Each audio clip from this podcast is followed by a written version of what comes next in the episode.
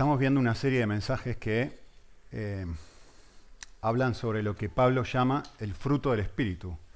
Es decir, una serie de características que uno comienza a ver en sí mismo y en otras personas que, están llenas de Dios.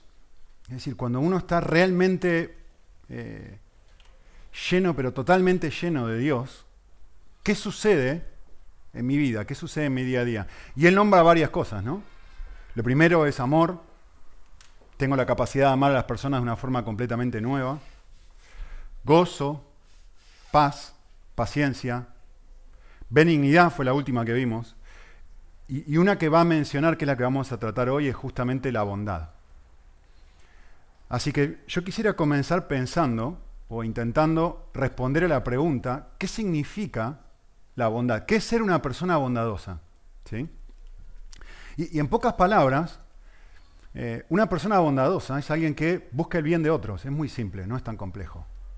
Eh, si piensan en, la etimología de la palabra, eh, alguien bueno, ¿sí? es decir, alguien que tiene bondad, es alguien que busca lo bueno para otro. Cualquier cosa que sea ese bueno, justamente alguien que está mostrando bondad, es alguien que está intentando de alguna forma eh, lograr que la otra persona progrese, que sea reconocida, que le vaya bien. ¿sí? Que, tenga una experiencia de algo bueno en su vida. ¿sí? Piensen esto, esto va a ayudar y mucho. Eh, ¿cuándo, nosotros decimos que una madre es buena? Esto, es fácil y es simple de pensar. Una madre es buena, decimos, esta es una muy buena madre, cuando pone los intereses de su hijo primero que los propios, ¿no? Eso eso es lo que destaca una buena madre.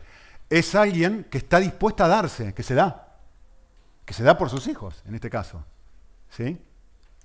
Es alguien que siempre está buscando el mayor bien posible de cada uno de sus pequeños. Y en ese caso nosotros miramos cómo esta madre vive y decimos cómo ella actúa, cómo ella trata a sus pequeños y decimos, esta es una buena madre. Es decir, está actuando con bondad. ¿Sí?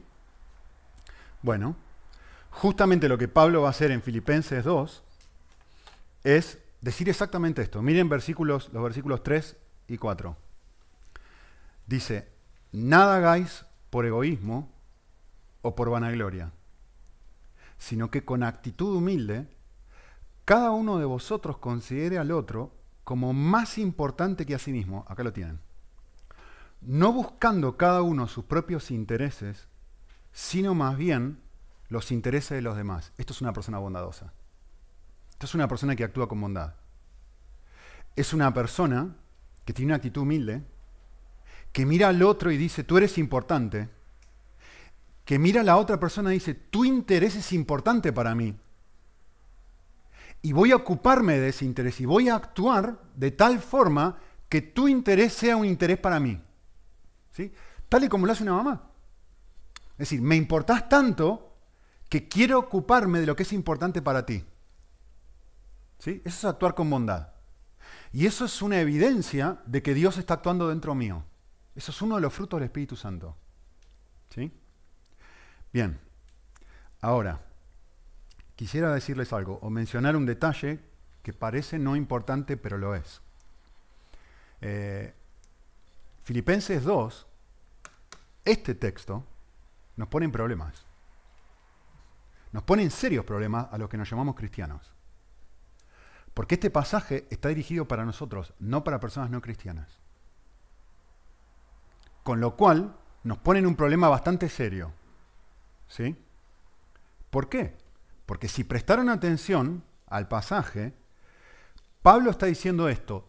Todos los seres humanos, todos, incluyendo los creyentes, ¿sí? la gente de Filipos, todos en sus relaciones y en su trato con otra persona, con cualquier persona, tiene dos motivadores escondidos, que los menciona el texto en versículo 3. Dice, el primero, yo lo parafraseo, es usar a las personas para beneficiarnos. Es decir, nada hagáis por egoísmo. Nada incluye todo. Es decir, hay una inclinación en ustedes, los filipenses, de hacer algo bueno, en la teoría, para beneficiarte. Y luego lo próximo que dice en el versículo es identifica un segundo motivador. Y dice, nada hagáis, está hablando de lo que se hace, y está mostrando su corazón. No hagas esto por intentar beneficiarte. Y luego dice, no hagas nada por vanagloria. Es decir, me da un segundo motivador. Y me dice, no uses a las personas, mi paráfrasis, para aumentar tu sentido de valor. Es decir, para enorgullecerte. Entonces Pablo está diciendo esto, y acá está el desafío. Si tú analizas tu corazón, cuando tú analices tus actos, tus acciones, no vas a encontrar bondad adentro de tu corazón. Vas a encontrar estas dos cosas. Vas a encontrar esto, por ejemplo. Pensá, ¿a quién trato bien? ¿A quién tratas bien? ¿Quién suele ser las personas a las que tratas mejor? ¿Las que te molestan? ¿Las que te hieren? ¿Las que no te gustan? ¿Las que te hacen mal? Normalmente trato bien a las personas que de alguna forma me ayudan a satisfacer alguna de mis metas. ¿A quién trato mal? Normalmente trato mal a las personas que se interponen en mi camino y que me impiden obtener lo que yo deseo. Ahora, vamos a traer esto a casa. Esto es muy, muy, muy llamativo. Paradójicamente, esto es muy interesante. Paradójicamente, según la ocasión, la misma persona puede recibir de mi parte un trato completamente opuesto según la motivación que me impuse ese momento. Ejemplo. El típico. El esposo con la esposa. El esposo está cansado. Llega a casa. Quiere comer. Se enoja porque no está la, comida lista o se frustra con su mujer porque la mesa no está puesta, etc. Lo que sea. llega el esposo al día siguiente y tiene ganas de que pase algo después de la cena. ¿Cómo trata a su mujer? Primero, su mujer es un obstáculo a su felicidad. Quería que la comida esté lista, se frustra porque no está lista. Ahora su mujer es un medio para obtener felicidad. ¿Qué hace con ella? La usa como un vehículo y la trata bien, con bondad. ¿Con qué corazón? Egoísta. Escuchen esto, una cita que me gusta muchísimo de Paul Tripp. Él dice así, me encanta esta frase, ¿eh? dice, puesto que el pecado es antisocial, y escuchen esto, tiende a deshumanizar a la gente en nuestras vidas. Me encanta esa frase. Es decir, ya no eres un ser humano. Ahora eres una piedra o un medio que yo voy a utilizarte, que yo voy a utilizar. El pecado, mi orgullo, mi egoísmo, te deshumaniza, me deshumaniza a mí. Las personas dejan de ser objeto de nuestro afecto voluntario. La gente a quien gozosamente amamos, en lugar de eso, se convierte en una de dos cosas. En vehículos que nos ayudan a conseguir lo que queremos, o en obstáculos obstruyendo el camino de lo que queremos. ¿Qué, es ser una persona bondadosa? Ser una persona bondadosa es quebrar esta dinámica. Quebrar por completo esta dinámica. Vale, yo terminé. Terminé. Esto es ser bondadoso. No tengo mucho más para decir sobre la bondad en sí. Porque es esto. Pero ahora empieza lo que realmente tú y yo necesitamos, que es, vale, ¿cómo hago yo para ser bondadoso? ¿Cómo hago yo para quebrar esta dinámica? Si esta es mi realidad, si esta es tu realidad, ¿qué dice el pasaje respecto a cómo yo hago para cambiar esta forma por defecto en la que funciona? Vale. Yo quisiera decirles algo. Leí el versículo 3 y el versículo 4 a propósito, de forma desordenada, porque es esa misma forma desordenada en la que tú y yo funcionamos. Tú y yo pensamos, vale, no estoy siendo cariñoso con alguien, no estoy siendo bondadoso, necesito mejorar, necesito tener una actitud nueva, necesito hacer un esfuerzo por intentar amar a esta persona que no tengo ganas de amar, que me ha herido, lo que sea. Y arranco justamente donde yo arranqué, intentando automejorarme, intentando cambiar algo, cuando pierdo de vista justamente lo que viene antes de este pasaje, o de esta frase, versículos 3 y 4, y lo que viene después. Y si te das cuenta, el texto fácilmente se puede dividir en tres partes. La primera parte está enfocada en Cristo, esto es un sándwich. La primera parte está enfocada en Cristo, versículo 3 y 4 que yo acabo de leer está enfocado en mí, y versículo 5 al 11 está enfocado otra vez en Cristo como un sándwich. ¿Sí? Y yo saco del sándwich esta parte y digo, me voy a concentrar en esto. Cuando en realidad lo que Pablo me va a decir es que si tú no entiendes que esto está rodeado de otra cosa, nunca jamás vas a poder ser una persona bondadosa. Nunca jamás vas a poder crecer en ser alguien bueno. Porque la vida cristiana no funciona así. La vida cristiana arranca en el versículo 1. ¿Sí? Yo quiero que miremos esto. Y acá es donde quiero enfocar casi todo nuestro tiempo juntos. Em, Pablo va a decir en versículos 1 y 2 algo que parece confundirnos, pero que está así a propósito. ¿Sí? Lo que Pablo está usando en versículos 1 y 2 es una forma gramatical griega a propósito que no pone en duda. No, lo, no lo he puesto antes, acá está. Es una forma gramatical griega que no pone en duda la existencia de esta experiencia que describe aquí. Lo que esta forma gramatical pretende mostrarme o hacerme es reflexionar, hacerme pensar si yo la he experimentado o no. Escuchen esto. Dice, si hay un estímulo en Cristo, si hay un consuelo de amor, si hay una comunión con el Espíritu, si hay afecto y compasión, entonces pórtense de esta forma. No hagan nada por egoísmo por vanagloria. No busquen su propio interés. Lo que está tratando de hacer no es decir, ¿existe esto? ¿Hay un estímulo o no hay? Lo que está tratando de hacer es otra cosa. Está tratando de hacerme pensar. Yo he tenido una experiencia donde el estímulo que recibo de Cristo me cambia de tal forma que produce en mí un nuevo afecto por los demás? Miren, se los voy a parafrasear todo. Todos esos, esos versículos, los primeros dos versículos. Escuchen bien, ¿eh?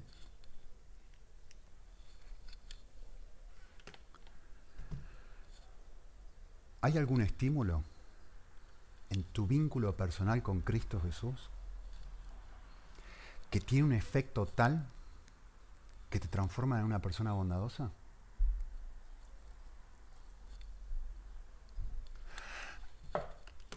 ¿Hay algún tipo de consuelo que recibes de parte de Dios que te hace sentir tan amado en tu momento de dificultad que aún en los momentos de dificultad te impulsa a, poner primero el interés de la otra persona?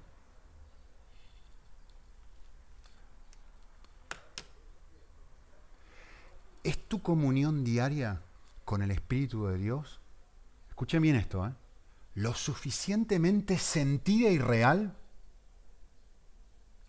como para progresivamente liberarte de tu orgullo y de tu egoísmo?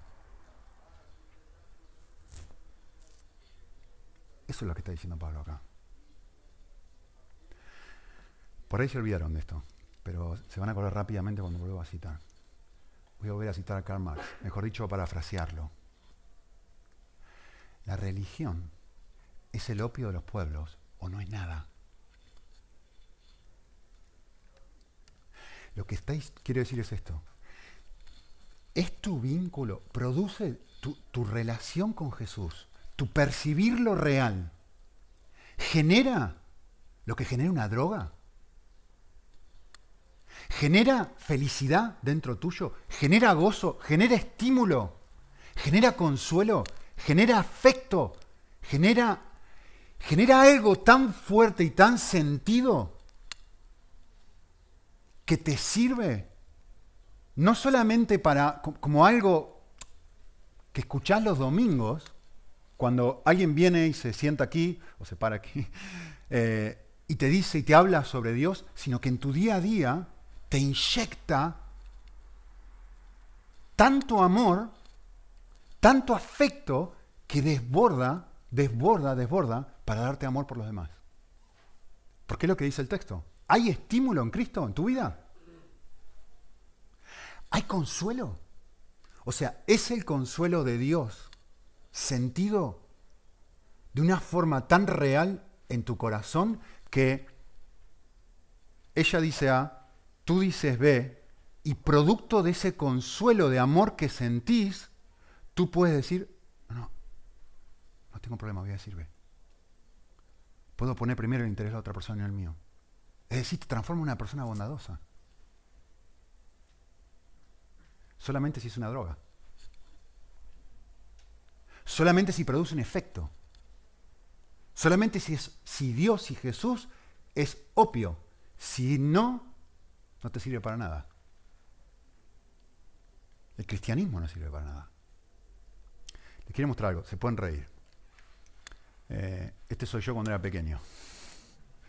Tres años me costó encontrar la foto. Mica, había fotos cuando yo era chico. Increíble, de cámaras. Blanco y negro, esto es todo lo que había. Pero había, al fin y al cabo. Y, quiero les estoy mostrando esta foto a propósito, porque eh, tiene una intención esto. Y, no, y, realmente cuando estaba pensando en este pasaje y en lo que Pablo está comunicando acá, digo, es que es esto, es esto, es esto, es exactamente esto. Eh, esto estoy enfrente de mi casa, no sé, hará, qué sé yo, 42 años, 43, 42, un poco más. Quiero que noten algo en la foto. ¿sí? Hay algo yo tengo mi mano en esa foto. Ese algo, yo sé que no lo ven bien, ese algo que yo tengo en mi mano es un cochecito, es un autito de juguete que yo llevaba conmigo a todos lados. Esto era mi mayor tesoro y mi perla de gran precio.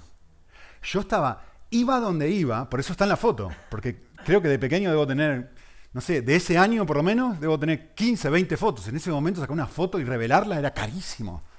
Tenísima, yo, yo me acuerdo, bueno, muchos de ustedes también. Era carísimo en Argentina, no solamente sacar la foto, sino que revelarla, costaba muchísimo, así que tengo muy pocas fotos. Entonces es muy llamativo que en ese momento yo tenga esto así aferrado en mi vida, estando afuera de la casa. Yo no estaba jugando con ese cochecito, pero ese cochecito venía conmigo a todos lados. A todos lados. Y, yo me acuerdo de pequeñito que lo miraba, era, algo así, bueno, como esto. Lo miraba, jugaba con el cochecito, lo hacía saltar al punto que volaba el cochecito y encontraba un nivel de alegría y gozo y placer y estímulo e impulso y afecto en el cochecito que si yo no tenía ninguna otra cosa en la vida, pero si tenía el cochecito, yo era feliz. Eso era mi fuente de felicidad. Vivía con mi opio, vivía con mi droga, mi cochecito, me lo llevaba a todos lados y ninguna cosa me causaba más placer que mi cochecito. Quizá tú hacías eso con tu osito, Priscila. O los niños pequeñitos que juegan con una muñeca, qué sé yo qué era para ti. Que tú no podías estar sin eso. Porque eso era tu fuente de felicidad. Eso era tu perla de gran precio. Yo, pregunto, ¿y si la clave de la vida cristiana se trata de aprender a encontrar consuelo, estímulo y afecto en una percepción tan sentida de Dios que la llevo conmigo a todos lados y que no se interrumpe y que es real? y que la tengo amarrada a mi mano y que es real incluso en el contexto del pasaje en momentos de discusión. Es tan real y es tan sentida que aplica cuando una persona dice A y la otra persona dice B y esto me llena y me transforma y me toca.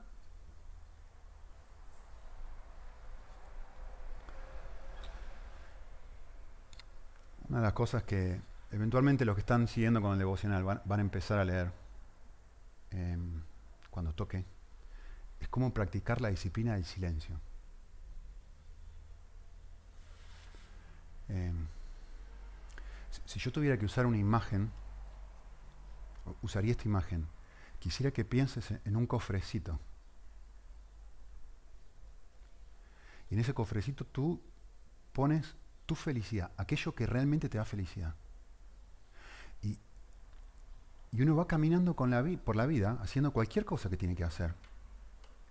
Y en su mente, en el silencio de su corazón, a medida que tú vas caminando tu vida, haciendo lo que sea que vas haciendo, en el silencio de tu corazón, tú de vez en cuando abres ese cofrecito y vuelves a recordar y decir, es verdad, la vida está aquí. No, está fuera. No, no, está en que se logren mis intereses primero que los intereses del otro. No, no está en lograr lo que yo quiero.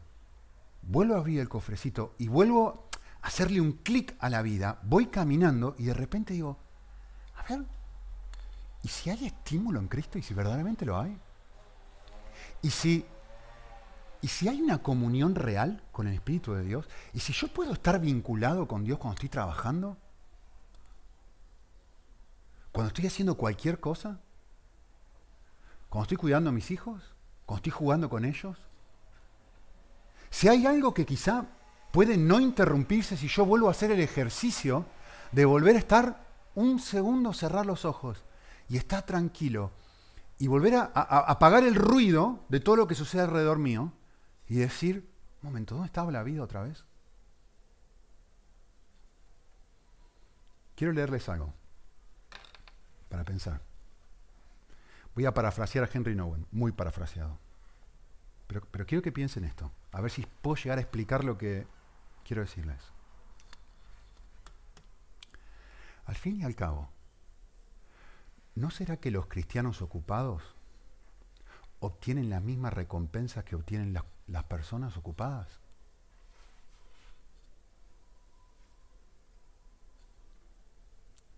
Frenate un momento y pensá en esta pregunta. ¿A qué le dedicas tu tiempo? ¿Cómo usas tu semana?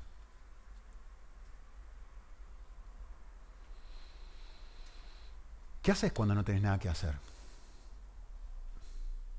¿Qué es lo que te lleva más tiempo en la vida? ¿Qué obtenés por dedicarle tiempo a esas cosas? Aún si es el ministerio. Paz, llenura, gozo, amor. ¿Qué, ¿Qué, obtenés por vivir la vida priorizando las cosas que solés priorizar en tu vida? O quizá ansiedad. Envidia. Competencia. Adicción. Satisfacción pasajera.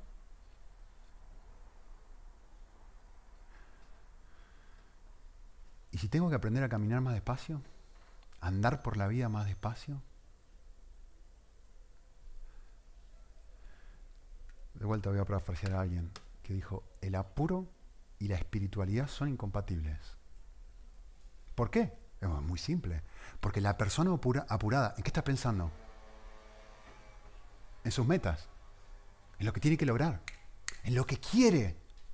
Su cabeza está total y completamente distraída con su egoísmo o su orgullo.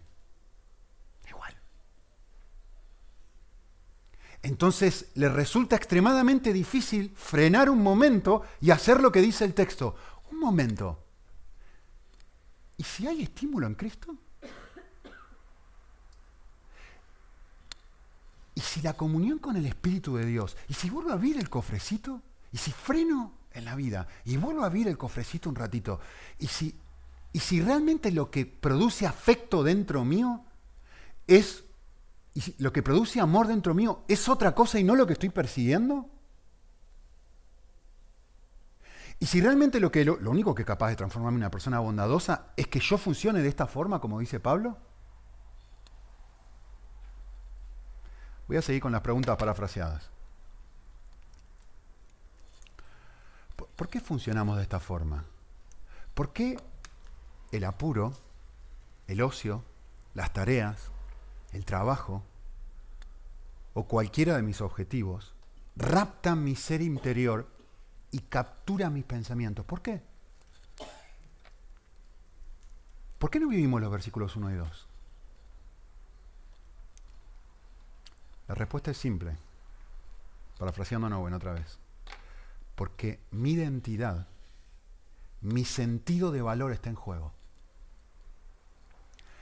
La persona apurada está intentando fabricar un yo.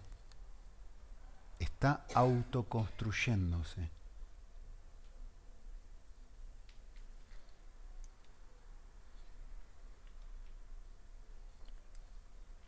¿Quién soy? Bueno, todo depende de otros. Escuchen esto. ¿eh? Soy amado, admirado, aceptado, o soy alguien rechazado, ignorado y no buscado.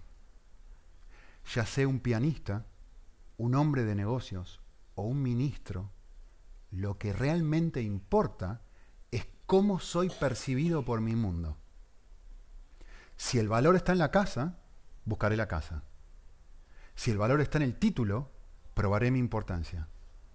Si el valor está en el dinero, trabajaré hasta tenerlo. Si el valor está en la imagen, venderé mi cuerpo al mundo para no quedar atrás.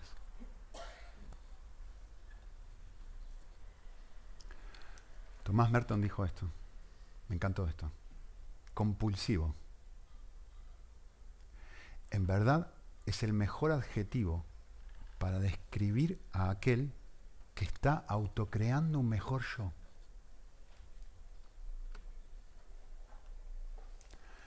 Esa compulsión, es decir, ese impulso o deseo intenso de lograr algo, se sustenta a base de profundos miedos internos que erupcionan en la superficie de nuestro ser en forma de enojo, ambición, envidia o ansiedad. Filipenses 2.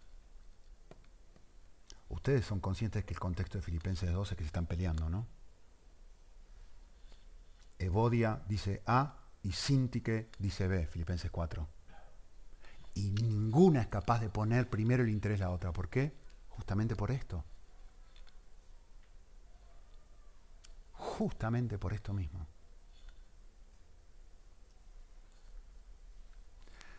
Después de todo, ¿qué son estas emociones sino la respuesta incontenible de que algo o alguien me está privando de crearme un mundo mejor? Ah, ahora se parece a Filipenses 2.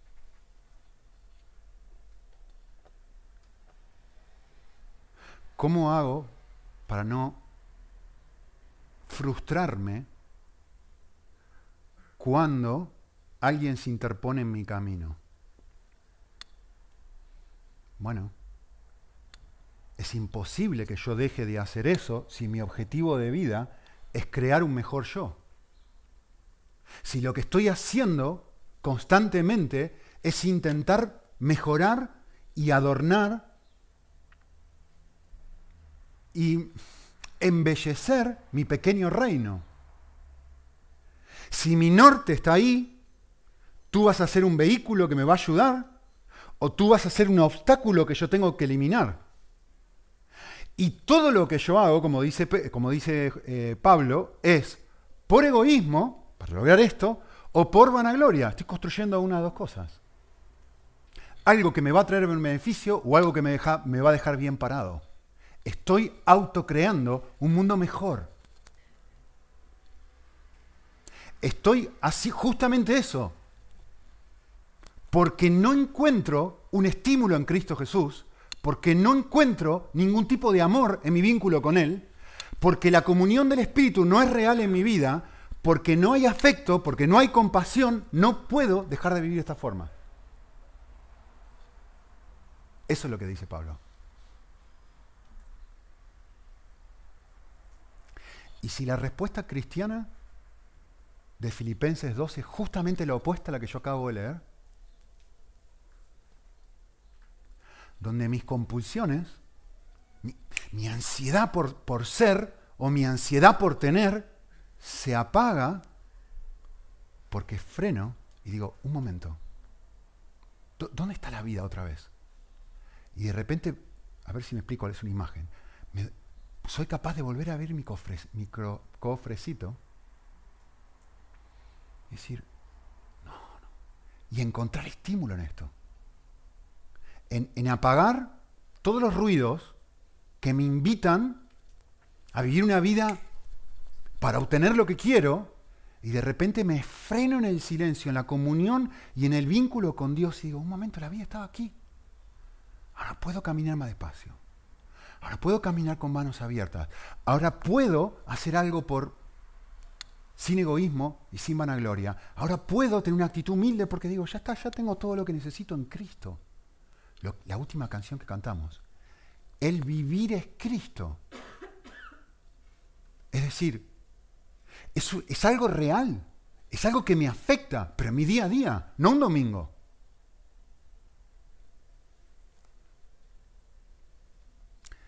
Yo quisiera hacer algo. Quisiera a, ver si logro producir un cambio de paradigma en tu cerebro por medio de una frase. A mí me impactó mucho esta frase, la parafraseé, no es mía, es de Tomás Merton. Eh, pero quisiera que, que la medites y la pienses bien. Parece muy simple, es muy profunda. ¿Sí? Él dijo esto. Un santo no es aquel que es bueno. Un santo es aquel que está aprendiendo a vivir de la bondad de Dios.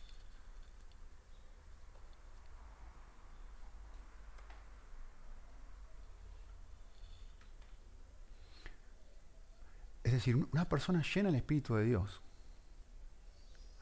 no es tanto una persona buena, sino es una persona que está deleitándose con sus ojos abiertos, no a su propia bondad, sino está inyectado, está encontrando estímulo, está encontrando afecto, está encontrando energía, está encontrando droga, ¿me entiende la analogía, no? Está encontrando algo que le produce algo en su vínculo sentido con Jesús y en todo lo que Jesús es para esa persona. Yo les hago una pregunta. Al pensar en esa frase, ¿no? ¿Con qué estoy distraído? ¿Conmigo o con Dios? Miren la pantalla. ¿Dónde está el énfasis? ¿El énfasis está en lo que yo hago? ¿O el énfasis está en abrir la cajita y decir, no puedo creer todo lo que Dios ha hecho. No puedo creer todo lo que Dios hace por mí. No puedo creer su amor. ¿Dónde está el énfasis? ¿Qué me distrae? ¿Qué, voy pensando a lo largo del día? Voy haciendo, voy actuando, voy tratando a mi esposa, a mis hijos, a mi compañero de trabajo, a mi vecino, a quien sea. ¿Y dónde está el énfasis?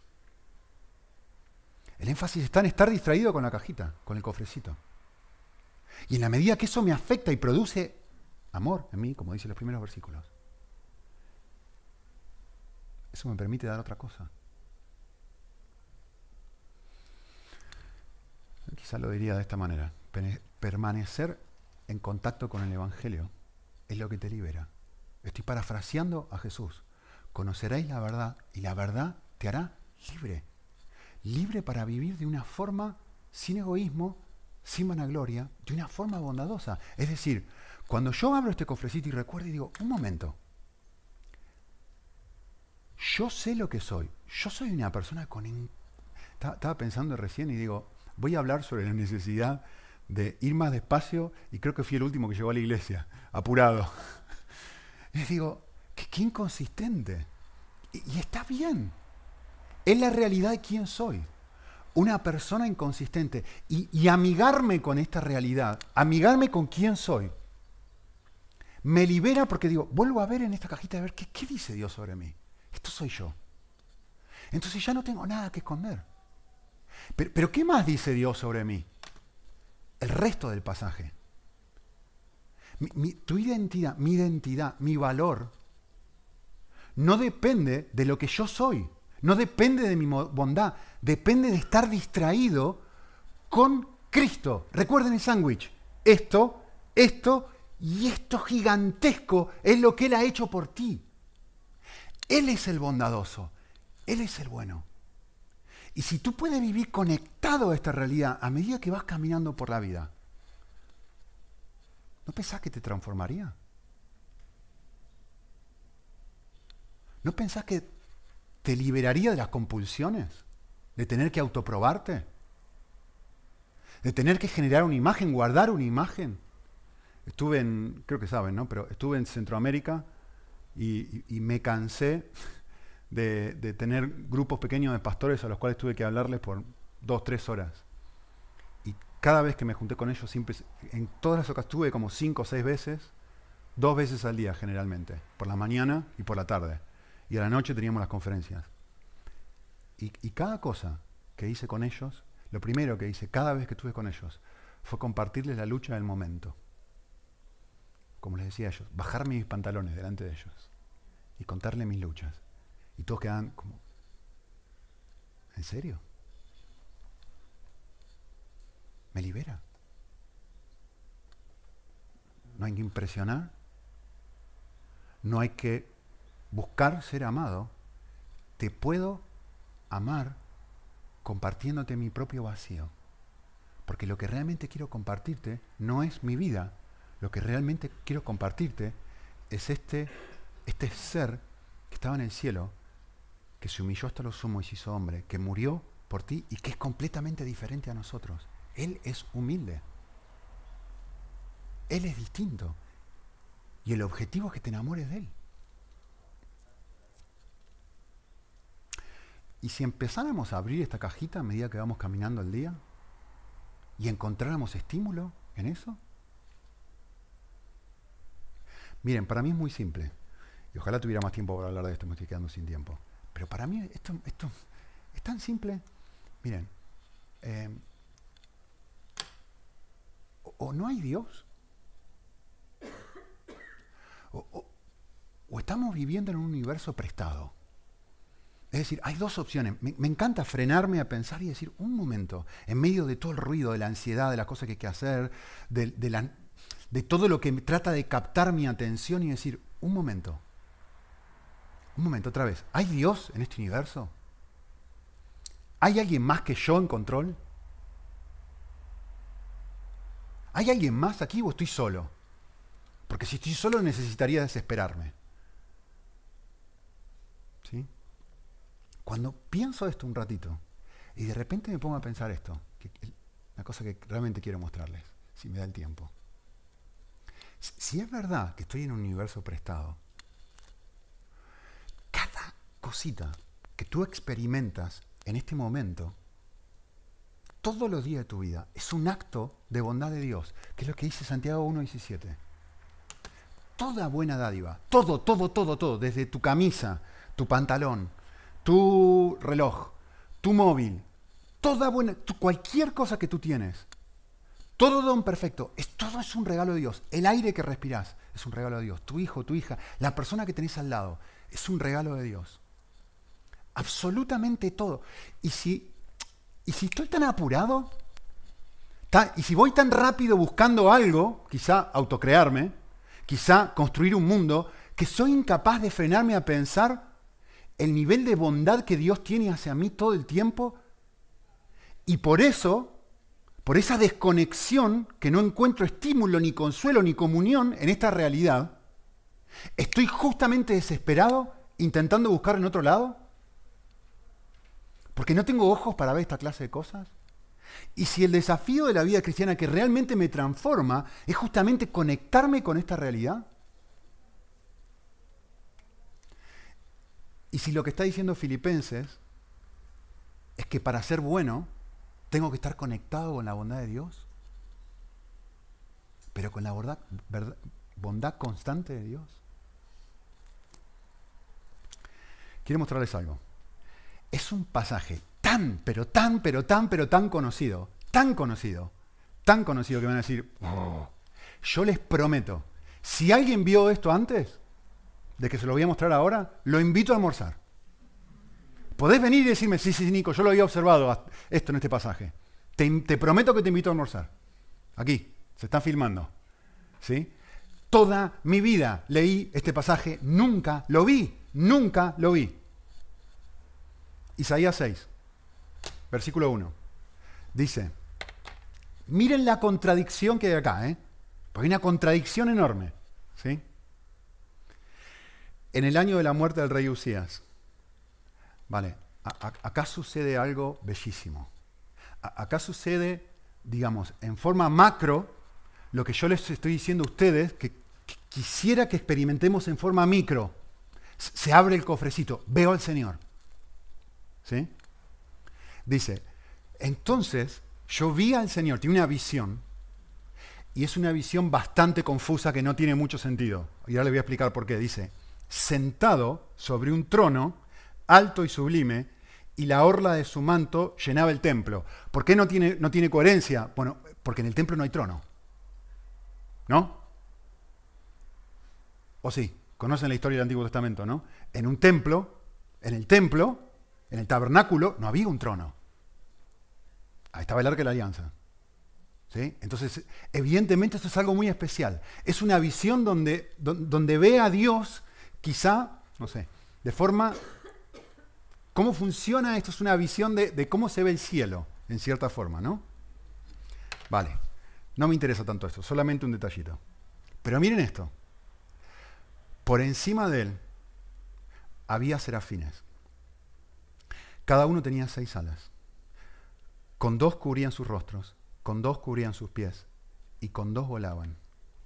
Y el uno a otro daba voces diciendo, Santo, Santo, Santo, es el Señor de los ejércitos.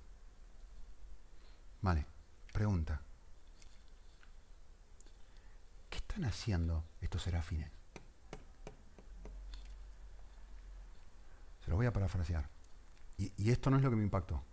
¿Saben qué están haciendo estos serafines? Están disfrutando a Dios. Están diciendo, Él es magnífico, Él es magnífico, Él es diferente, este es distinto. Eso significa ser santo, ser distinto. Y lo enfatizan, lo gritan. ¿Sí? Lo no pueden dejar de expresarlo. Pero acá está el detalle que nunca, jamás en mi vida había observado. Y parece una contradicción, pero no lo es. El texto dice así, Santo, Santo, Santo es el Señor de los ejércitos. Llena está toda la tierra de tu gloria. No, perdón. Acá hay una equivocación. ¿Cómo llena está toda la tierra de tu gloria? Quizá una mejor traducción sería, llena estará toda la tierra de tu gloria. Pero ustedes, yo les pregunto, cuando ustedes salen a vivir la vida y salen afuera, ¿ustedes dicen lo que dice esta gente? No hay un solo espacio en este planeta, lo que están diciendo, que no esté lleno de la gloria de Dios. Uno, el texto debería decir, lleno está el cielo de tu gloria. No debería decir, lleno está la tierra de su gloria.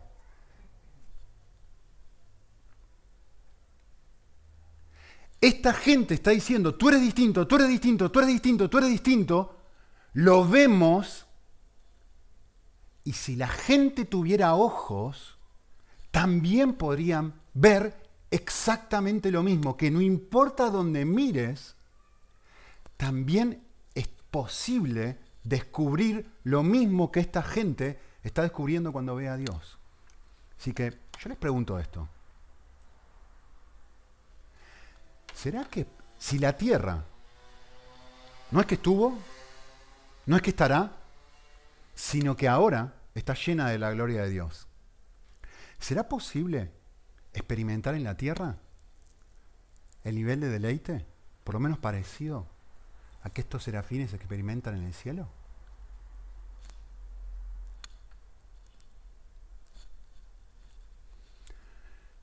¿Será posible que si suelto, será posible que si mis compulsiones, mi ansiedad, mi desesperación, mis objetivos, mis metas, mis faltas, si, si suelto eso, si de alguna manera se produce un quiebre con toda esa vorágine de vida, de querer encontrar vida fuera, si de repente yo empiezo a encontrar pura y exclusiva satisfacción en mi cajita, en mi silencio, en mi encuentro, en mi vínculo con Dios, que me grita, hijo, deja de autoprobarte, hijo, deja de controlar, hijo, deja de estar, volvé a mí, un, hay un vínculo, hay paz, conmigo, hay gozo, hay afecto, hay algo que tú estás buscando fuera que se puede dar aquí. Y de repente, en, un nuevo nivel de tranquilidad, miro para el costado y digo, segundo, tengo un hijo. Tengo un hijo hermoso que acaba de cumplir ocho años. Tienes un momento, no estoy en Ucrania, no estoy en medio de bombas, y, de repente empiezo a ver la bondad de Dios en todo. Y de repente digo, un momento, tengo dinero, puedo comer.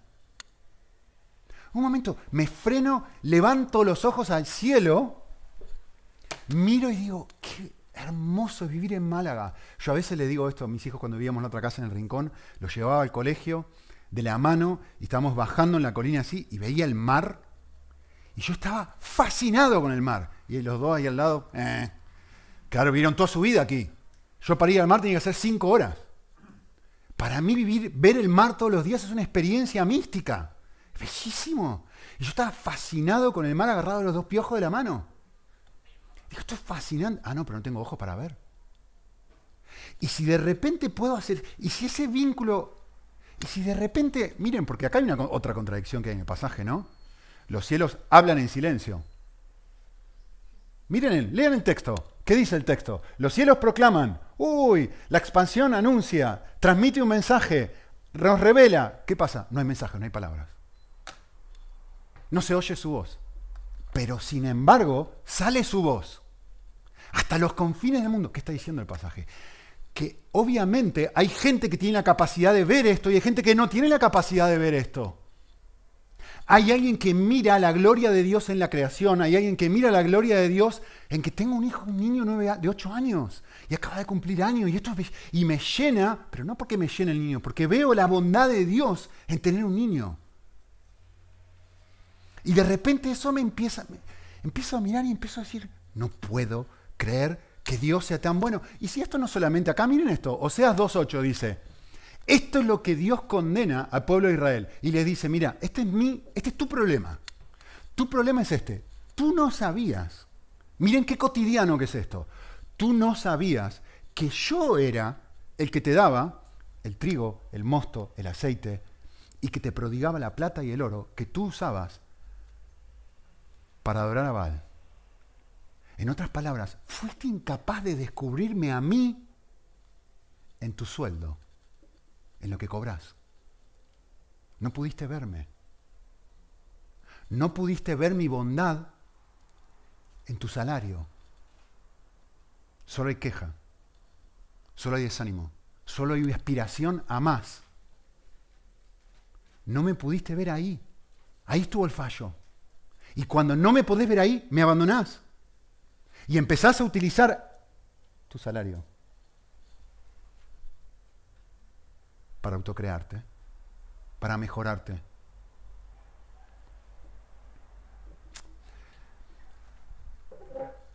Una última pregunta. Con esto terminamos. Pregunta tan obvia que casi que no debía hacerla, pero la debo hacer. ¿Quién produce el fruto del Espíritu? La respuesta es obvia, ¿no? No yo. ¿Cómo hago yo para vivir de esta forma? No es algo que yo puedo hacer. Es un resultado del obrar del Espíritu.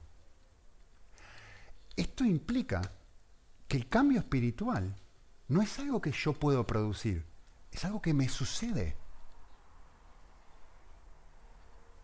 No es esto, donde yo me voy haciendo a mí mismo y tejiendo una persona cada vez más bondadosa. No me voy automejorando. Es algo que me sucede. ¿Cómo me sucede? Bueno, pensemos juntos. ¿Cuál es la característica que no puede faltar si uno quiere ser un receptor de un acto de bondad? Dijimos esto, ¿sí? Necesito encontrar estímulo en Cristo, necesito encontrar todas estas cosas en Él, para poder ser una persona que pone primero el interés del otro. Y yo les dije esto, les dije, me encantó cómo lo frasea esto Thomas Merton. No es ser una persona buena, sino vivir de la bondad de Dios.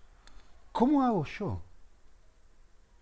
¿Cuál es la característica que no puede faltar para ser un receptor genuino de bondad? Respuesta.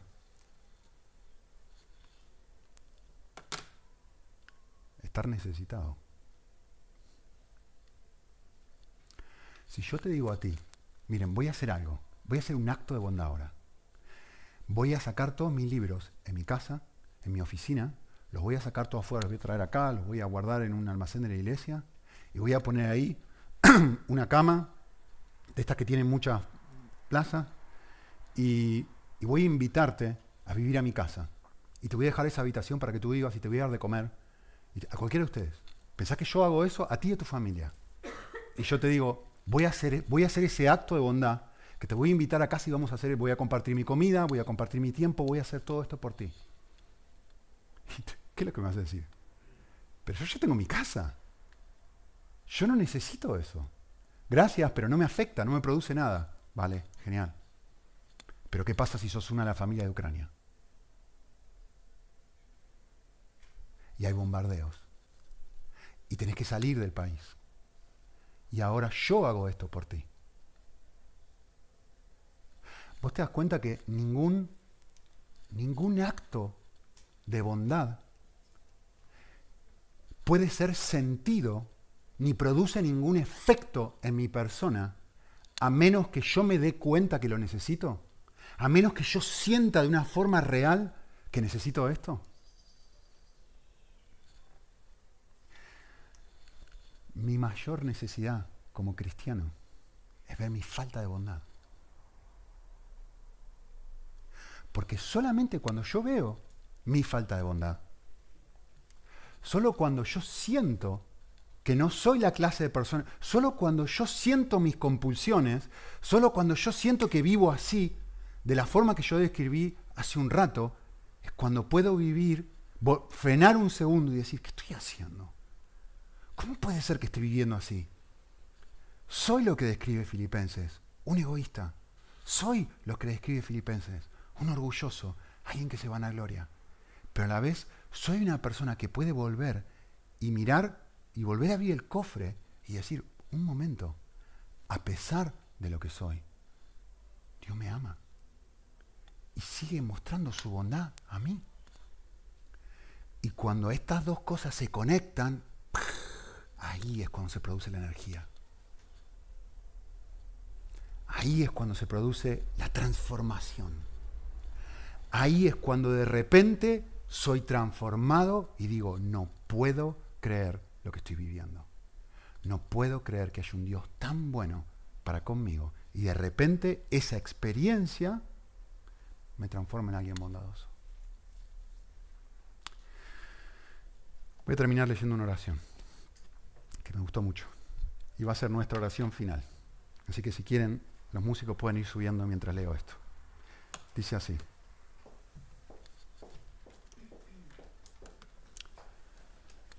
Señor Jesús, somos tontas ovejas que nos atrevemos a venir a ti. Perdón, somos tontas ovejas que nos atrevemos a venir a ti para sobornarte con nuestras ridículas historias. Pero repentinamente comprendemos.